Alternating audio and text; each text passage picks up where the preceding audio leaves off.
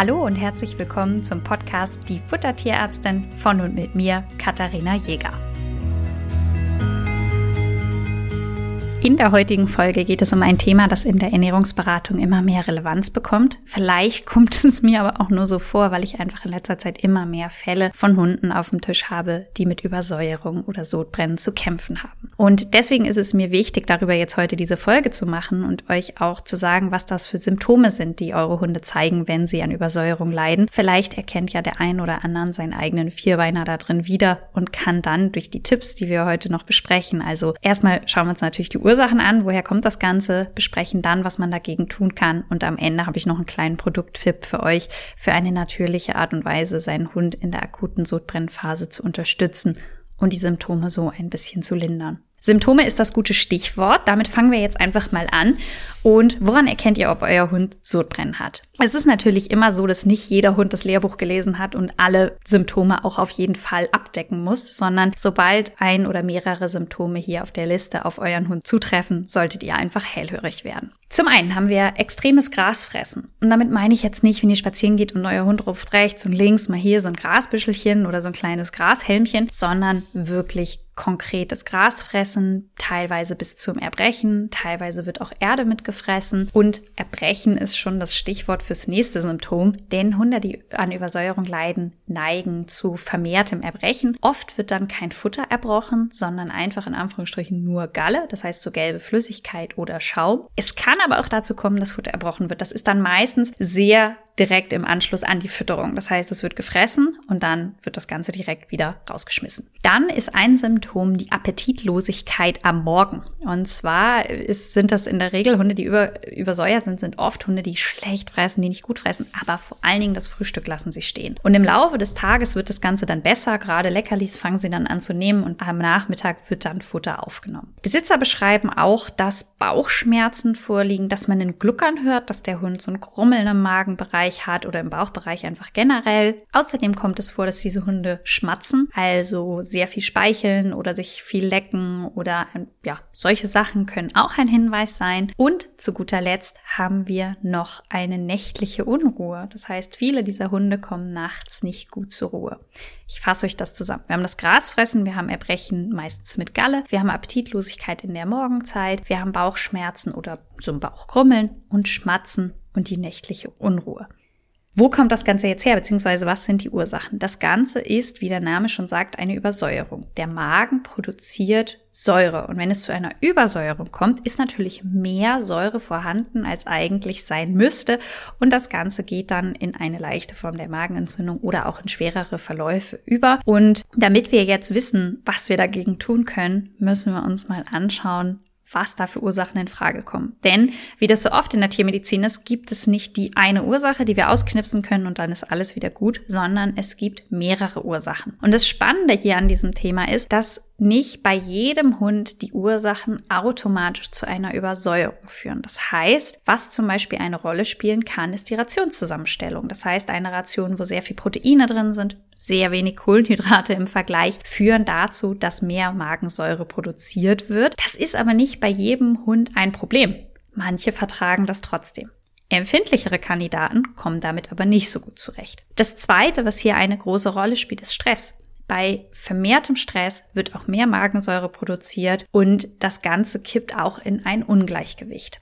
Das führt übrigens dazu, dass die ganzen Symptome, die ich euch eben erzählt habe, nicht immer vorhanden sind, sondern auch durchaus episodisch auftreten können. Das heißt, manchmal hat der Hund die Symptome und manchmal hat der Hund einfach gar nichts. Wie man darauf reagieren kann, dazu kommen wir gleich auch nochmal.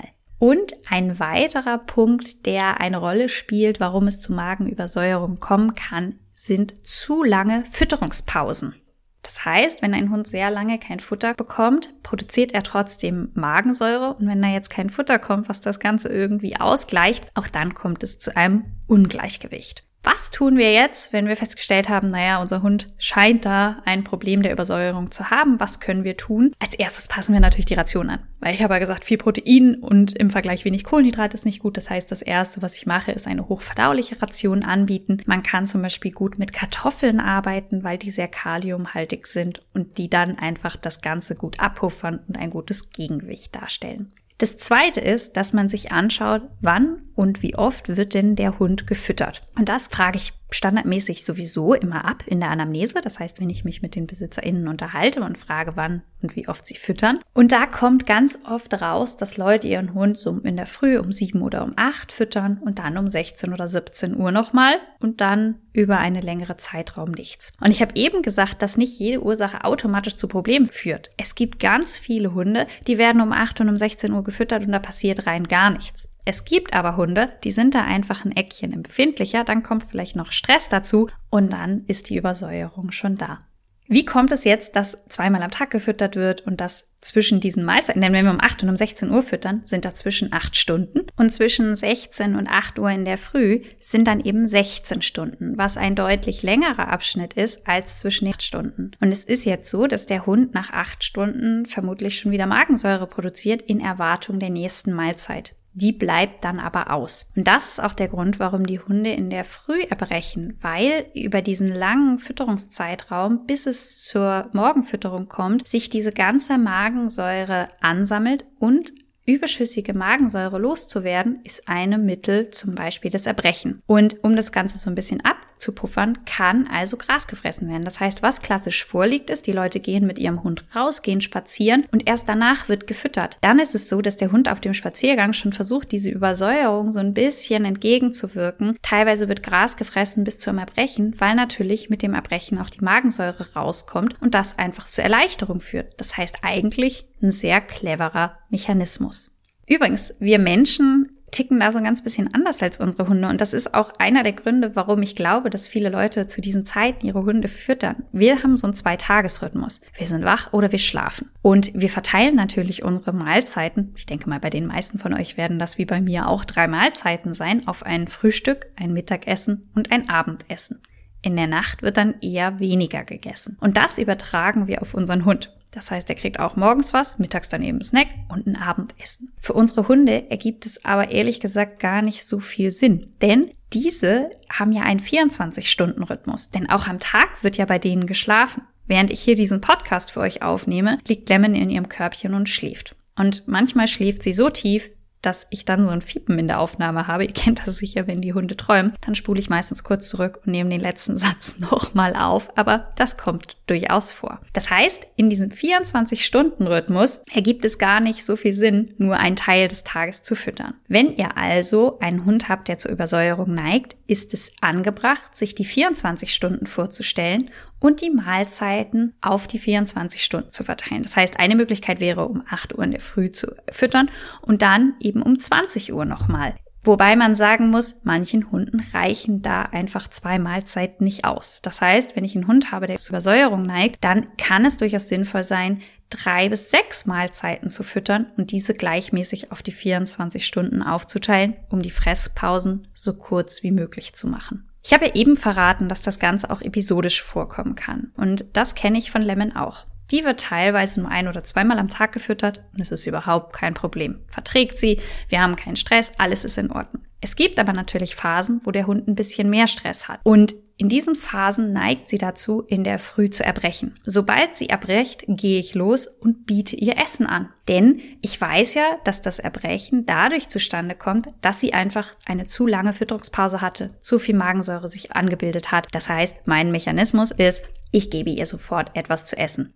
In dieser Zeit ist es sinnvoll, sie viermal am Tag zu füttern, bis ich das Ganze wieder reduzieren kann, bis wir wieder bei ein bis zwei Mahlzeiten sind. Das heißt, sobald ich merke, oh, sie erbricht, bekommt sie mehr Mahlzeit. Was macht man jetzt aber, wenn der Hund erbrochen hat, also da ist Galle rausgekommen, man weiß, ah, der Hund sollte jetzt was essen, dann wird es ihm besser gehen, man stellt ihm was hin. Und ich habe ja euch vorhin verraten, eins der Symptome ist eine morgendliche Inappetenz. Denn wenn jetzt gefressen wird, kann es sein, dass das einfach auch zu Schmerzen im Magenbereich führt. Und deswegen die Hunde einfach nicht gerne fressen. Außerdem muss man ehrlich sagen, dass man sich mit der Übersäuerung vermutlich nicht sonderlich wohlfühlt und Essen vielleicht nicht das erste auf der Liste ist. Was kann ich jetzt also machen, wenn mein Hund einfach nichts fressen will.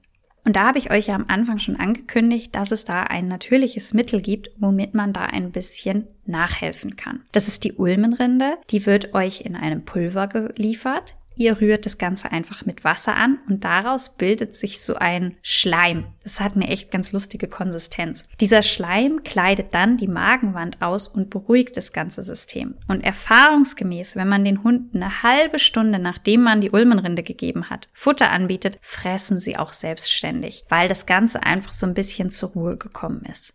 Bei der Ulmenrinde gibt es eine Sache zu beachten.